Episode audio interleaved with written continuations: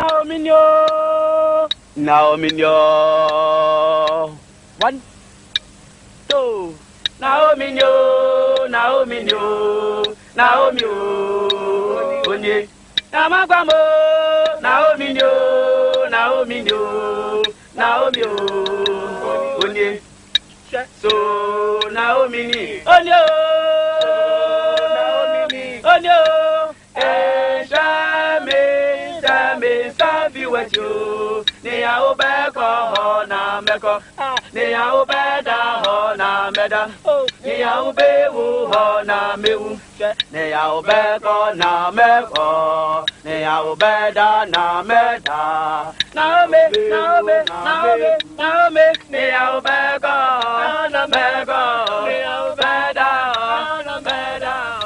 Chaque homme vit sa propre culture.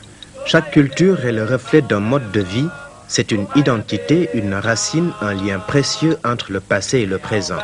Mais c'est aussi un agent décisif du développement social et économique. C'est pourquoi l'UNESCO, l'Organisation des Nations Unies pour l'éducation, la science et la culture, convoque des conférences intergouvernementales afin de promouvoir des politiques culturelles. Un exemple, la conférence des ministres africains de la culture à Accra, au Ghana, préparée avec la coopération du gouvernement ghanéen et de l'Organisation de l'Unité africaine.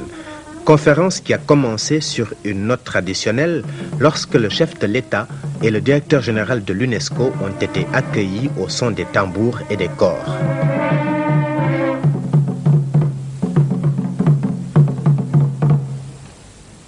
Tradition de nouveau lors d'une libation pour invoquer les esprits des éléments et accueillir les délégués sur le sol du Ghana.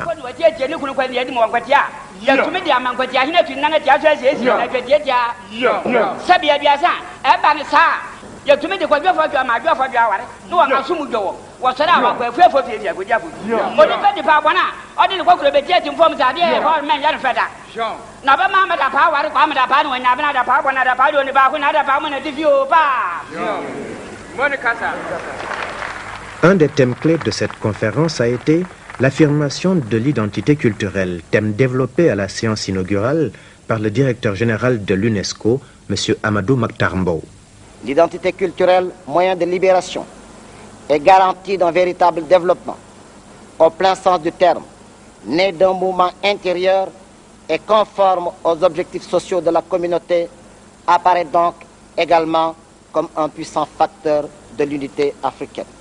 C'est une chance inestimable que la dynamique africaine se fonde davantage sur l'épanouissement de la personnalité collective que sur la promotion individuelle et le profit, comme il est de l'essence des cultures africaines d'être populaires et démocratiques.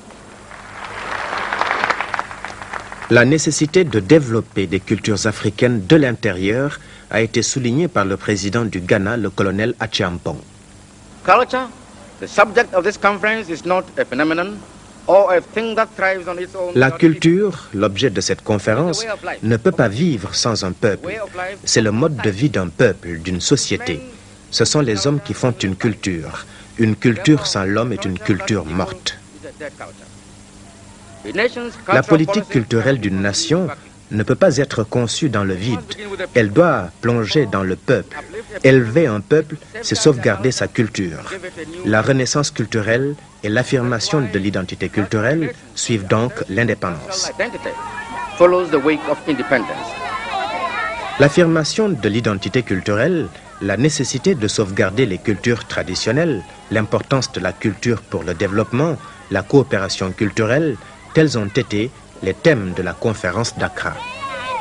Chaque peuple a sa propre identité, son histoire, ses traditions, ses coutumes et sa culture. Le Ghana n'est pas une exception. Son peuple respecte et aime une culture vieille de plusieurs siècles et bien des traditions survivent à côté d'une économie dynamique. Mais qui sont les Ghanéens?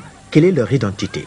Le Ghana a été le premier pays africain colonisé à accéder à l'indépendance politique. L'un des premiers à atteindre un certain niveau d'indépendance économique grâce à une production, le cacao, qui se vendait bien et qui constitue maintenant l'exportation principale. De la récolte, d'ailleurs, dépendent directement ou indirectement plus de 60% de la population. Aujourd'hui, conscient des dangers d'une économie fondée sur un seul produit, le Ghana entreprend d'autres productions agricoles telles que le riz, le manioc et l'huile de palme.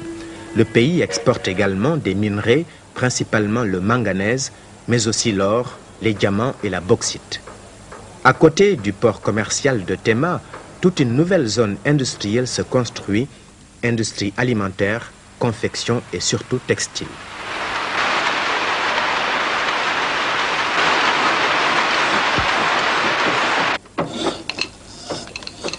La fabrication artisanale du tissu kente se poursuit à un rythme plus paisible. Le tissage, comme bien d'autres formes d'art traditionnel, se retrouve chez les Ashantis qui vivent dans cette région de l'Afrique depuis des siècles. À l'origine, ces tissus étaient réservés aux seuls rois et reines mères du peuple Ashanti. Aujourd'hui, beaucoup d'hommes portent le vêtement traditionnel dans les grandes occasions. Le tissu est brodé de couleurs vives avant d'être décoré de symboles Ashanti, les motifs Adinkra. Il ne faut pas moins de trois semaines pour finir la broderie.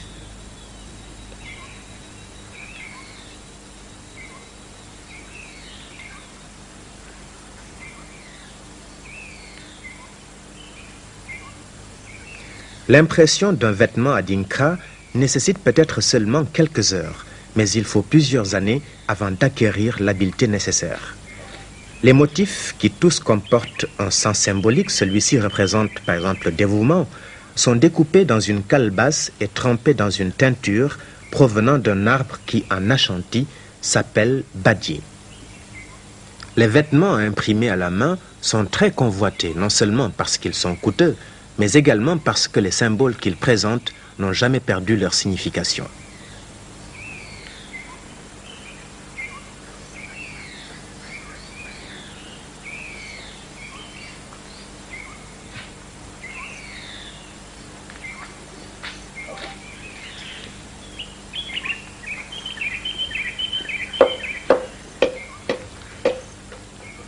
La sculpture sur bois est peut-être une des formes d'art les plus répandues en Afrique. Et là aussi, le symbolisme joue un rôle important. Les poupées aquaba étaient portées par des femmes akans comme remède contre la stérilité et beaucoup de femmes continuent de croire en le pouvoir de protection.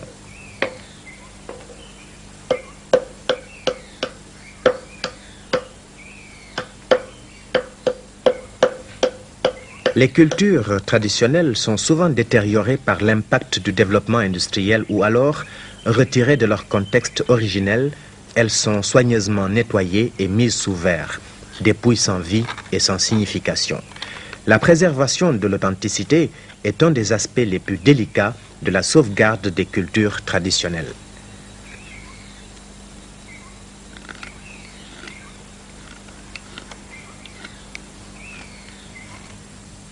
Ces décorations de parapluies sculptées dans le bois sont conservées dans un musée à côté de bâtons de linguistes portés par des personnages importants attachés à la cour du roi, ce qui serait regrettable en soi s'ils n'étaient pas toujours utilisés, s'ils ne faisaient pas partie d'une culture bien en vie. Le peuple Ashanti est lui-même un musée vivant. Kumasi, capitale du royaume Ashanti, est également une capitale de l'or, et les insignes des chefs sont souvent recouverts du métal précieux. Des sandales de cérémonie sont toujours portées en tête du cortège royal car les pieds du roi ne doivent jamais toucher le sol. L'épée à pommeau d'or est aussi un symbole de pouvoir et d'autorité. Ce coffret de cuivre, vieux de quatre siècles, contenait de la poudre d'or et était lui aussi porté à l'avant du cortège royal avec les autres trésors du roi. Le roi des Ashantis, la Santehene, détient le pouvoir traditionnel de ce peuple. Lors de la conférence Africa Culte à Accra, le roi a convié tous ses chefs et son peuple à un rassemblement, le Durbar, en l'honneur du premier Africain appelé à diriger une agence spécialisée du système des Nations Unies. C'était la première fois depuis 22 ans que le peuple Ashanti tout entier se rassemblait, un événement qui vivra longtemps dans leur mémoire. Dès le lever du jour, des chefs commençaient à arriver au lieu du rassemblement beaucoup venaient de loin.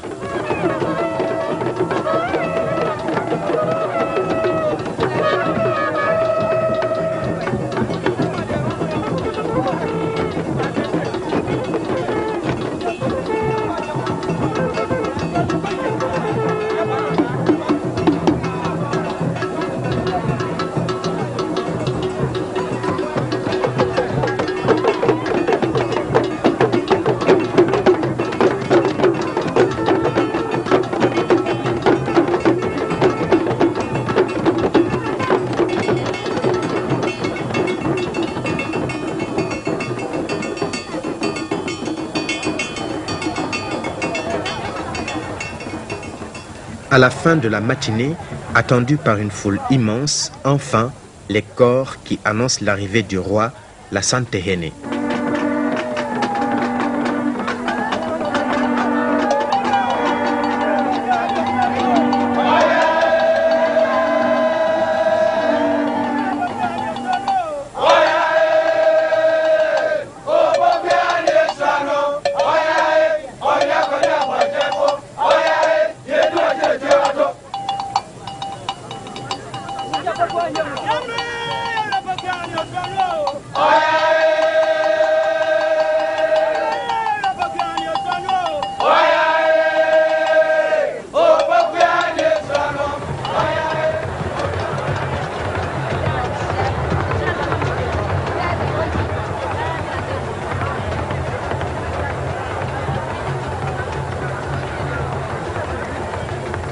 Entouré de ses soldats et de ses courtisans, la Santehene majestueux attend l'hommage des invités et des officiels. Ces salutations font partie d'une étiquette bien établie. Plus tard, le roi et ses chefs retourneront ces salutations à leur hôte de marque.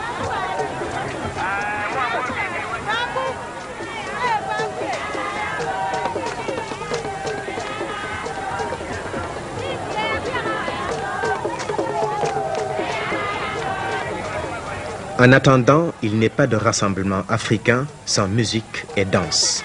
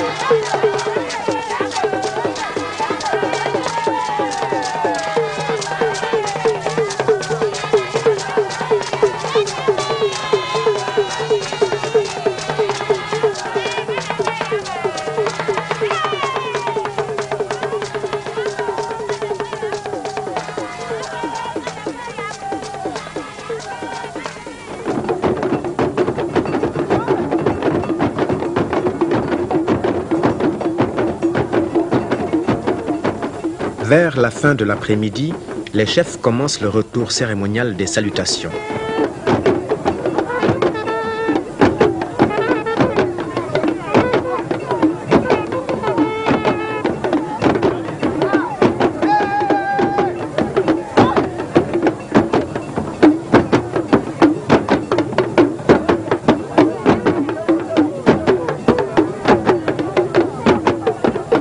Les reines-mères tiennent un rôle important dans la tradition des Ashanti et tout comme le roi, la plupart des chefs se font accompagner par leur mère, véritable ou symbolique.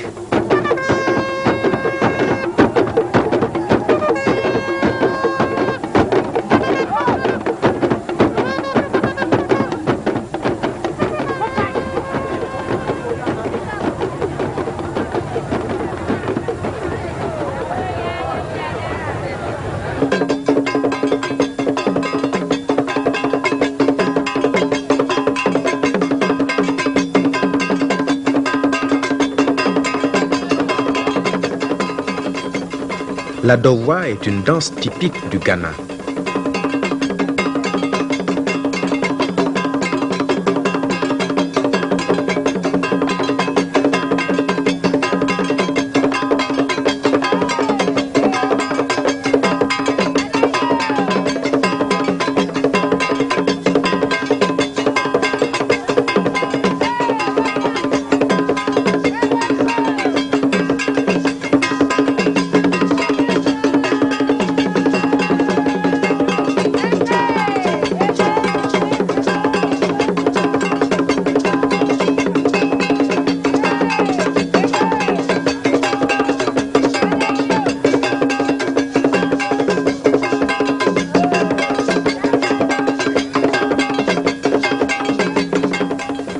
Les porteurs des boucliers du roi sont très fiers de leur fonction.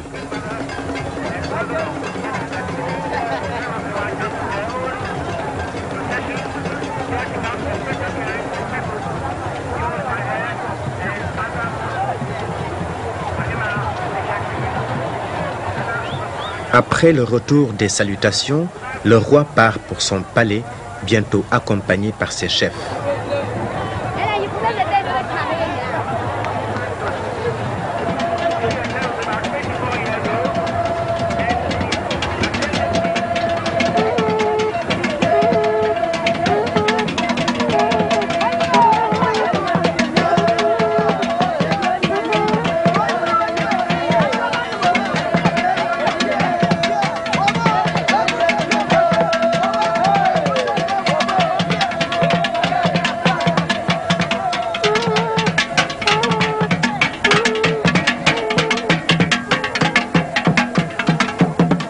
Les Ashantis sont un peuple. Ils ont leur propre culture traditionnelle, leur propre identité culturelle et ils en sont fiers. L'affirmation d'une identité culturelle ne divise pas forcément les peuples. L'unité commence lorsque l'identité de l'autre est reconnue et respectée.